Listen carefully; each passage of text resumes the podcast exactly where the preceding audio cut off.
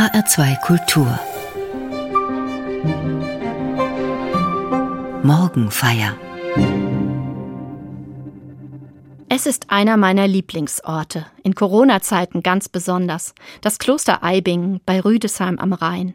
Eine imposante Abtei über den Weinbergen des Rheingaus gelegen.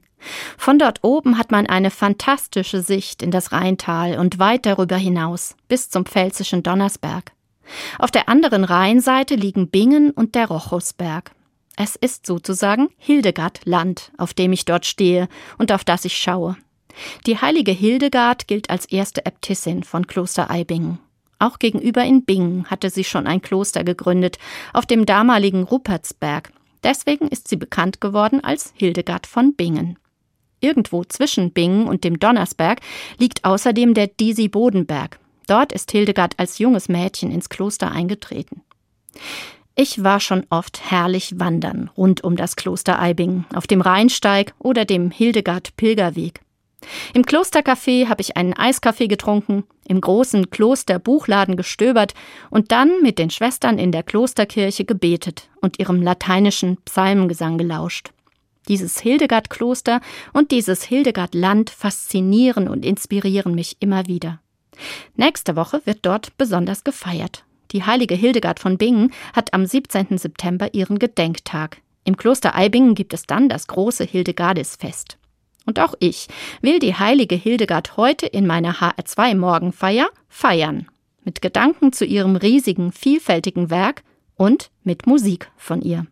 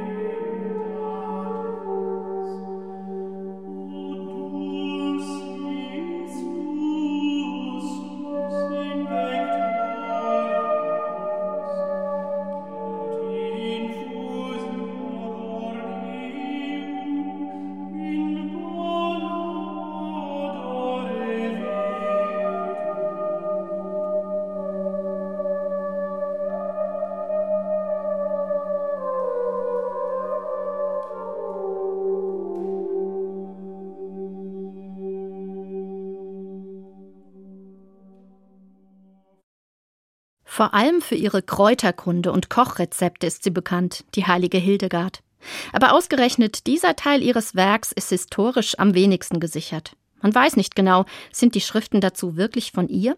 Was aber sicher ist in der Überlieferung, das sind ihre Kompositionen, wie diese Sequenz über den Heiligen Geist, aus der wir eben ein Stück gehört haben, in einer Aufnahme des Hilliard Ensembles zusammen mit dem Saxophonisten Jan Gaberek.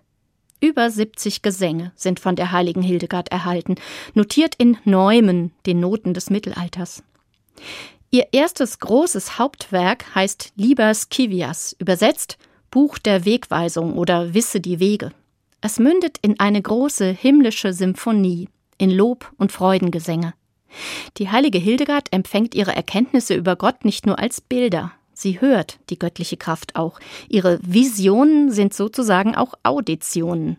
Ihr ganzes Verständnis von Gott und der Welt ist geprägt von Klang und Musik. Der Kosmos ist für Hildegard entstanden durch das tönende Wort, das Verbum. Und das ganze Universum ist für sie von Musik durchdrungen. Auch die Seele des Menschen ist symphonisch gestimmt, wie sie sagt. Der Mensch erinnert sich in der Musik daran, dass seine Seele der himmlischen Harmonie entstammt und selbst etwas von dieser Musik in sich hat. Solch ein Verständnis von Musik und Mensch hat natürlich auch mit der Lebensweise Hildegards von Bingen zu tun. Musik spielt in ihrem Leben eine riesige Rolle. Siebenmal am Tag kommt sie als benediktinische Klosterfrau mit ihren Mitschwestern zum Gottesdienst zusammen. Gebet und Gesang, Psalmen und gregorianischer Choral bestimmen ihren Tagesablauf, seit sie ein junges Mädchen ist. Etliche Stunden am Tag verbringt sie im Kirchenraum mit Melodien und Klängen. Gottesdienste oder göttliche Einsichten ohne Musik, das ist für sie schier nicht vorstellbar. Ich finde das faszinierend, und es ist mir nahe, dieses Verständnis von Musik und Glauben. Auch ich erlebe Gott am stärksten im Klang. Wenn ich geistliche Musik höre, im Gottesdienst oder auch in Konzerten und vor allem auch wenn ich selber singe, dann habe ich das Gefühl, da kommt etwas in mir ins Schwingen. Meine symphonische Seele vielleicht. Jedenfalls etwas, was mich mit Gott verbindet.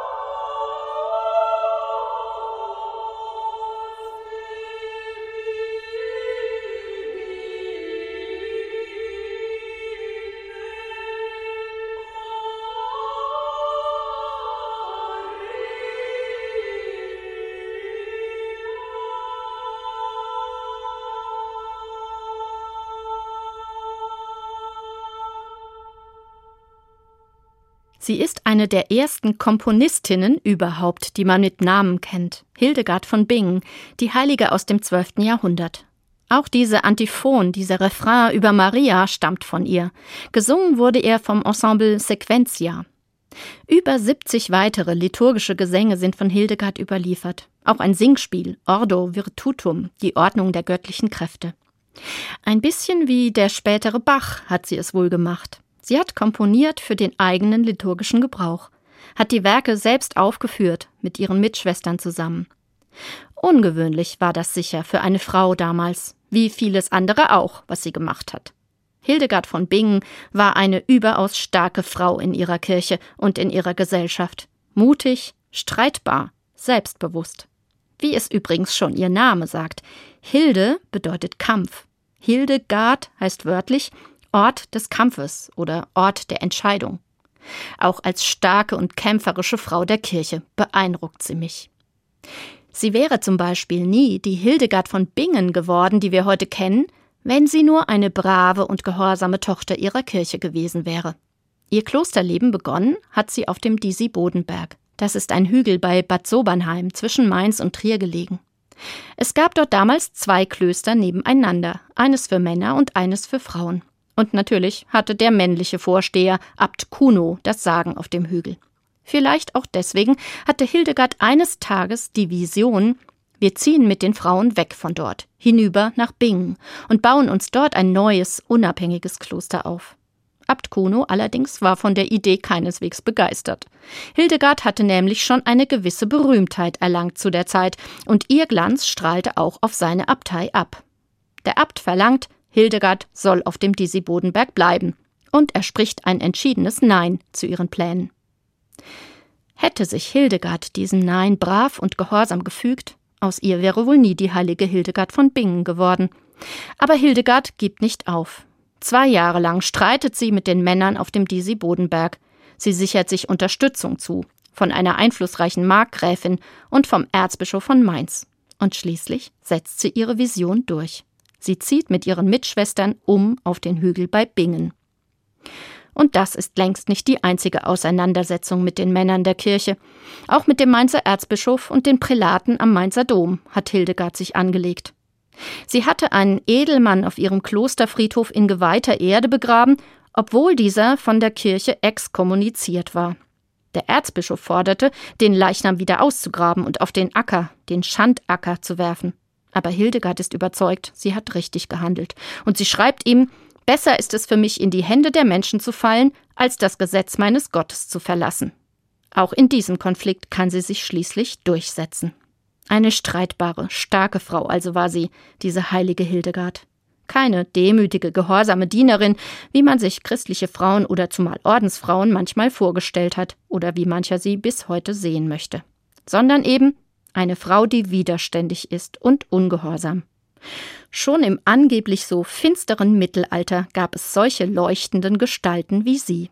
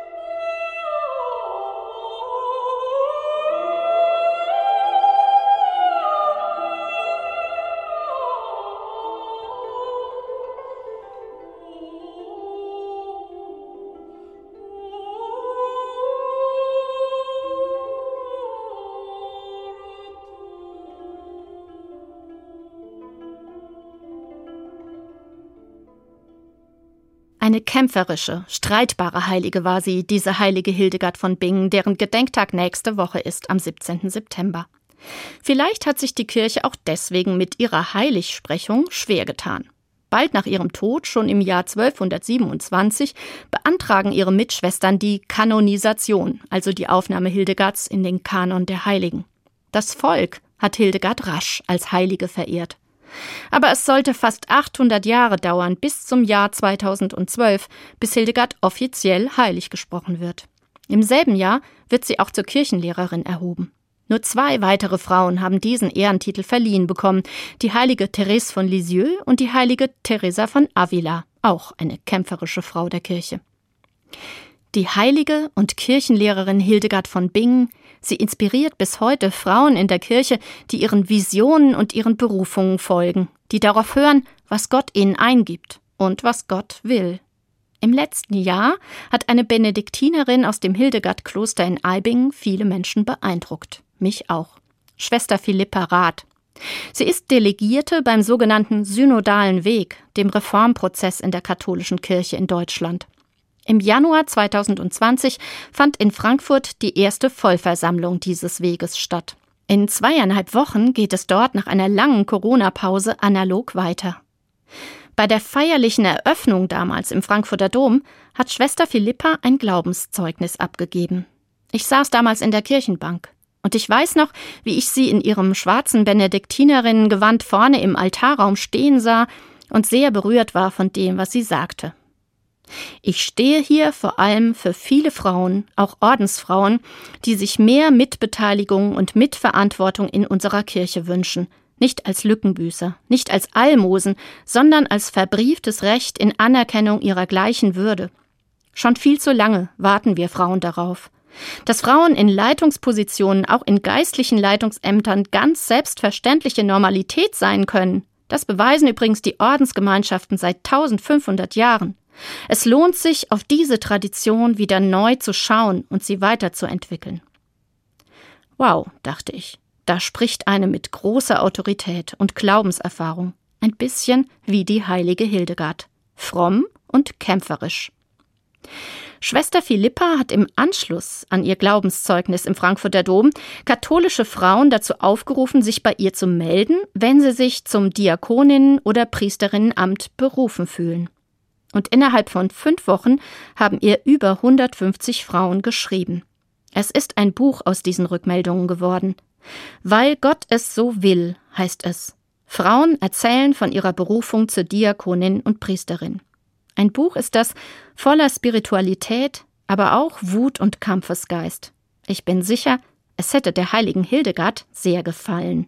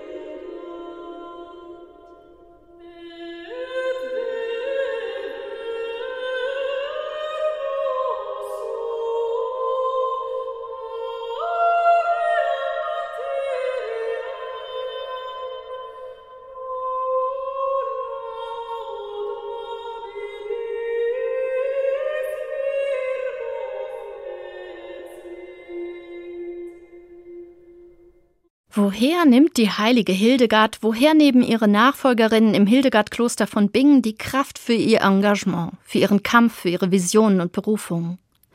Vermutlich viel aus den klangvollen Gottesdiensten, von denen schon die Rede war, aus der Musik, ähnlich wie sie eben zu hören war, mit einer Sequenz über Maria, komponiert von der heiligen Hildegard und vorgetragen vom Ensemble Les Flamboyants. Siebenmal am Tag wird im Benediktinerinnenkloster gesungen und gebetet. Das sorgt dafür, dass ich mich nicht im Hier und Jetzt verliere und die Kämpfe und Sorgen nicht überhand nehmen, sondern dass ich mich festmache an einer Kraft, die über all das hinausgeht. Arbeiten und Beten müssen in einem guten Gleichgewicht stehen, sagt die Ordensregel des heiligen Benedikts, nach der die Benediktinerinnen leben. Ora et labora, bete und arbeite. Das ist nicht direkt übertragbar auf ein Leben außerhalb des Klosters, aber es steckt doch einige Weisheit auch für mich darin. Wenn Arbeit und Innehalten ein gutes Maß haben, wenn ich der Muße und der Musik genug Platz gebe in meinem Leben, dann bin ich im Gleichgewicht. Dann kann ich mich besser mit aller Kraft für das einsetzen, was mir wichtig ist. Ich bin dann in einer guten Arbeite, Bete oder Work-Life-Balance. Maß und Balance halten, das ist überhaupt ein wichtiges Lebensprinzip im Kloster und besonders bei Hildegard von Bingen.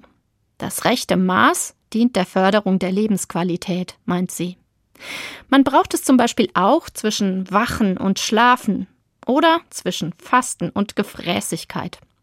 Hildegard weiß, es muss auch der Körper in einer guten Balance sein, damit es dem Menschen insgesamt gut geht.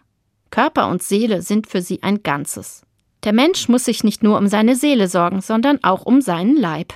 Auch wenn die Schriften zu Kräutern und Rezepten, die ihr zugeschrieben werden, vermutlich gar nicht von ihr stammen, für eine gute Leib-Seele-Balance tritt Hildegard in ihrem Werk schon ein.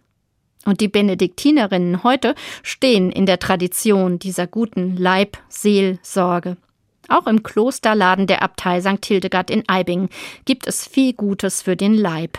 Selbstgemachte Nudeln, Marmeladen, Kräutertees und Rheingauer Riesling. Die Weinberge unterhalb der imposanten Abtei werden von den Ordensfrauen selbst bewirtschaftet. Eine von ihnen ist Winzerschwester. Der Mensch ist Teil der Schöpfung und er soll diese Schöpfung genießen und bebauen, behüten und bewahren. Auch das ist ganz im Sinne der heiligen Hildegard.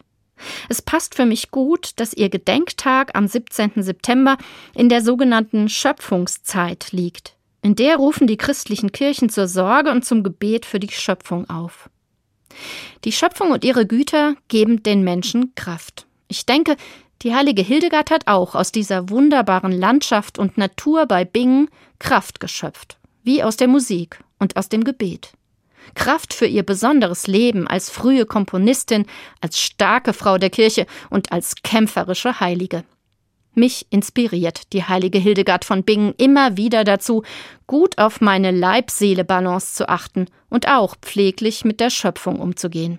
Und sie inspiriert mich dazu, für meine Visionen zu kämpfen, in der Gesellschaft und in der Kirche.